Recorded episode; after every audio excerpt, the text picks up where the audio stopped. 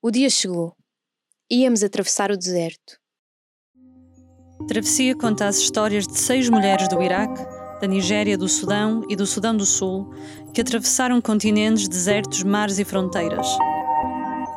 Ambigular, uma organização que publica histórias na perspectiva de quem as vive, trabalhou durante três meses com Blessing, Saidia, Salwa, Riba, Wassan e Ajor, em parceria com a Associação Adolescer. Esta é a história da Blessing, narrada pela Sara Fernandes.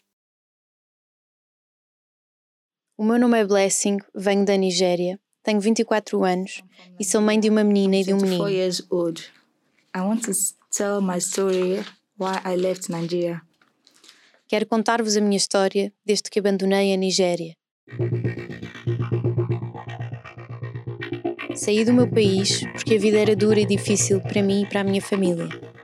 Quando o meu pai morreu, eu e as minhas irmãs não pudemos ir mais para a escola e a minha mãe não conseguia sustentar-nos. A irmã do meu pai veio visitar-nos e disse que levaria uma das três raparigas da família. Não tínhamos rapazes.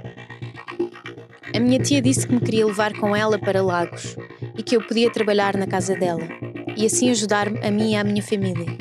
Eu gostava da minha tia, mas não do meu tio. Quando a minha tia saía, o meu tio vinha. Vinha e dormia comigo. Eu não queria. Ele dizia que não podia contar à minha tia, a mulher dele, porque se eu o fizesse ela matava-me. Tentei continuar a minha vida, mas ao mesmo tempo não conseguia aguentar mais aquilo. Engravidei. E por isso não podia continuar a viver na casa da minha tia, pois ela suspeitaria logo que tinha sido o marido dela a engravidar-me. Que ato vergonhoso! Que desgraça que eu traria para a minha família. Decidi terminar a gravidez. Saí de casa e comecei a viver nas ruas de Lagos.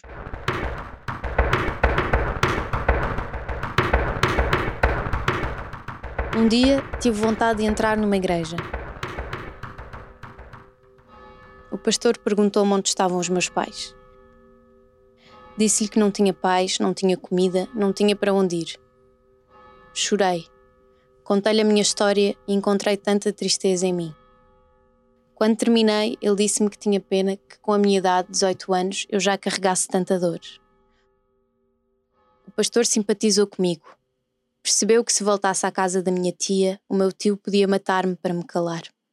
Deixou-me ficar na igreja. Um domingo, no fim da missa, um homem veio perguntar-me se eu queria ir para a Líbia e depois para a Europa. Eu não conhecia ninguém na Europa, não conhecia ninguém na Líbia, mas também não tinha para onde ir na Nigéria. A igreja tinha muito espaço e vários quartos, mas eu não podia viver ali para sempre. Além disso, queria ajudar a minha mãe e as minhas irmãs. Respondi ao homem: Pode ser. Eu sabia que na Europa levavam raparigas para prostituição. Eu disse-lhe que só iria se fosse para desempenhar outros trabalhos. Podia limpar, tratar de uma casa. Ele disse-me que tinha uma irmã em Itália e que eu podia trabalhar na casa dela. Contei esta conversa ao pastor e ele foi falar com o homem. Disse-me que lhe parecia tudo bem. O homem levou-me para um hotel em Lagos, onde já estavam outras duas raparigas. Elas perguntaram-me se ia com elas para a Europa. Estávamos juntas o tempo todo e não tardou a tornar-nos amigas. O homem voltou ao hotel, deu-nos 6 mil nairas a cada e disse-nos que a nossa viagem começaria no dia seguinte.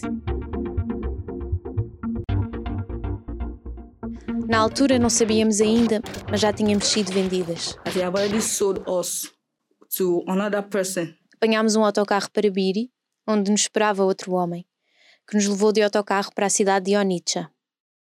Um outro homem estava à nossa espera para nos levar para Agadez, no Níger. Era a primeira vez que tinha saído da Nigéria. Já em Agadez, encontramos um campo cheio de tendas, com pessoas da Nigéria, do Ghana, do Senegal, todas à espera de ir para a Europa. Fiquei numa tenda com as minhas duas amigas. O campo tinha tanta gente. Eu achava que apenas íamos esperar uns dias, talvez uma semana, mas passou um mês e ainda lá And estávamos. the money we had in us wasn't enough Os seis mil nairas que o homem nos tinha dado não chegavam para um mês. Fazíamos perguntas, mas ninguém nos dava respostas. Tinham-nos retirado os telemóveis. Um rapaz que também vivia no campo disse-nos: Eles tiram-vos os telemóveis, tiram-vos as coisas e às vezes também vos violam. Percebemos que aquele era um lugar onde devíamos sentir medo. Saímos do campo à procura de comida no mercado. Um grupo de homens nigerianos meteu conversa connosco. Tal como nós, também esperavam pela travessia até a Europa, mas num campo diferente. Começámos a visitar-nos com regularidade. Um deles é hoje o pai dos meus filhos. Ele já tinha feito a travessia em 2005. Vivia em Itália há vários anos, quando o pai dele morreu. Veio enterrar o pai e agora preparava-se para regressar à Itália. Quando me viu chorar, perguntou-me por que chorava. Chorava porque achava que íamos demorar uma ou duas semanas até à Europa. Ele riu-se e disse que eu era demasiado nova. Eu respondi-lhe: Antes disso, já tive uma vida. Antes de aqui chegar, a minha história já era longa. Pouco depois, eu e as minhas amigas fomos levadas para o campo onde estava o meu marido. O nosso campo recebia cada vez mais gente e o dele tinha acabado de enviar um grupo para a Líbia. O dia chegou. Íamos atravessar o deserto.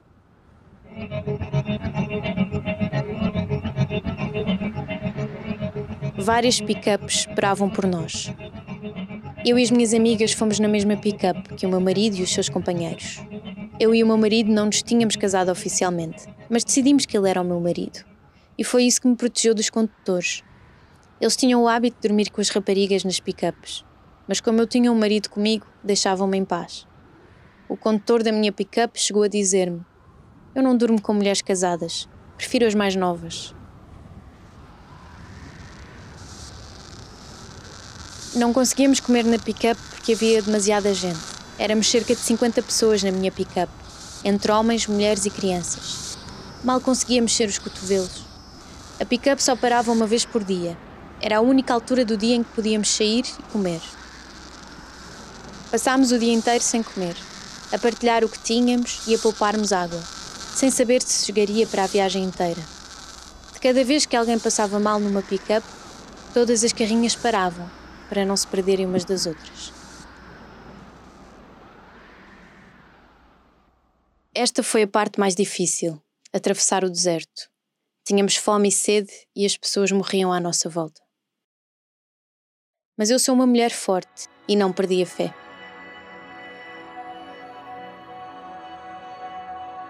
Aguentei cada dia no deserto.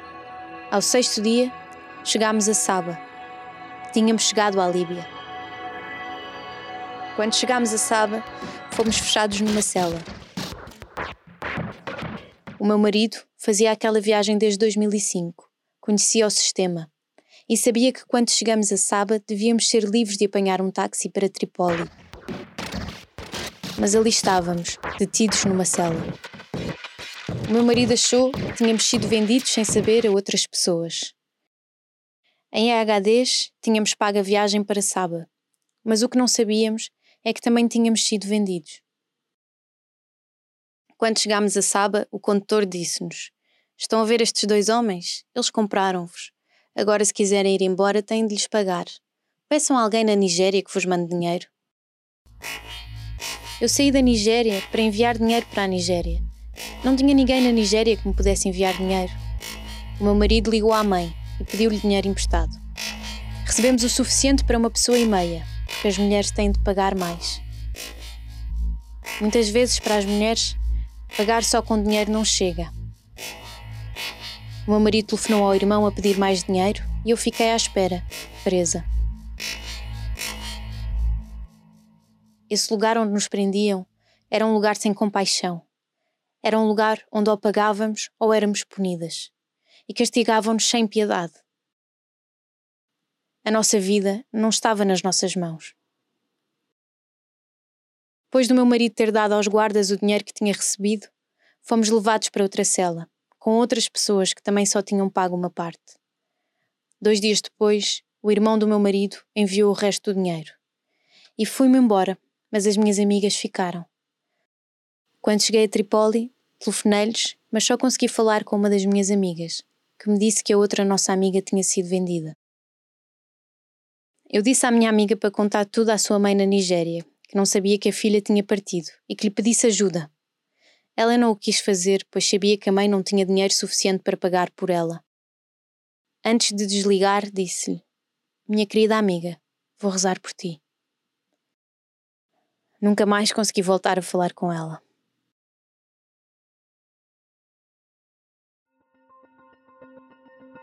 Em Tripoli, o meu marido começou a trabalhar como eletricista e eu encontrei trabalho na casa de uma mulher árabe.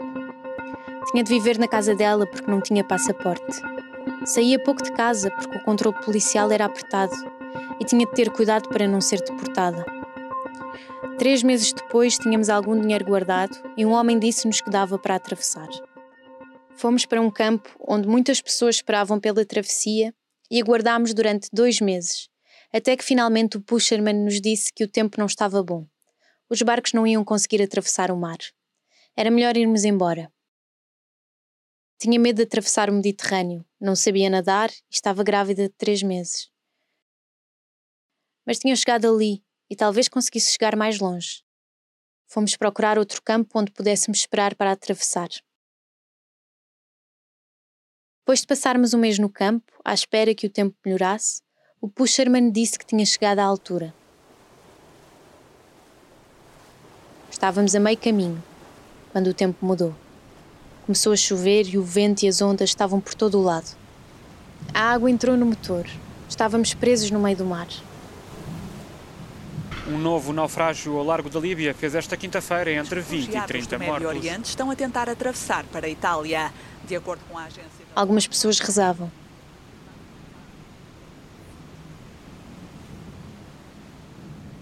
E foi então que vimos algumas luzes ao fundo. Era um navio de resgate da Europa. Mas a polícia líbia chegou primeiro. Levaram-nos a todos para a prisão, onde eu dei à luz a minha menina. A prisão em Tripoli foi ainda mais dura que a detenção em Saba. Os guardas não tinham misericórdia. Mas a minha bebê nasceu e pouco depois o meu marido conseguiu algum dinheiro emprestado para pagar à polícia e não sermos deportados. Saímos da prisão e fomos procurar outro pusherman, mas não tínhamos dinheiro suficiente para atravessar o Mediterrâneo. O meu marido disse-me para ir com a nossa filha. Ele iria trabalhar e depois viria ter connosco. Disse-me que o mais importante era estarmos as duas seguras. Apanhei o barco, pela segunda vez, com mais de 100 pessoas, adultos e crianças. A minha bebê tinha oito meses e eu estava novamente grávida de dois meses. O segundo pusherman pagou à polícia líbia e num dia atravessámos o Mediterrâneo. Um navio de resgate encontrou-nos perto da Europa e levou-nos para a costa. I struggled from Nigeria to deserts, cross the deserts to Libya. Lutei desde a Nigéria, atravessei um deserto até à Líbia, atravessei o mar, mas fui apanhada pela polícia. Tentei outra vez e atravessei o Mediterrâneo. Esperei um ano num campo de refugiados em Itália, quando nos disseram que eu e os meus bebés íamos para Portugal. After Achei que Deus tinha escutado as minhas preces. I am. Esta história foi contada na primeira pessoa pela Blessing e narrada em português pela Sara Fernandes. A tradução foi feita pela Heidi Abashir e pela Kaola Ossini. A edição de som foi feita pela Rose Decker e as sessões de storytelling foram conduzidas pela Heidi Abashir e por mim, em parceria com a Associação Adolescer. Travessia é um podcast ambigular, uma organização que publica histórias na perspectiva de quem as vive e pode ser escutado em www.ambigular.org e nas aplicações de podcast.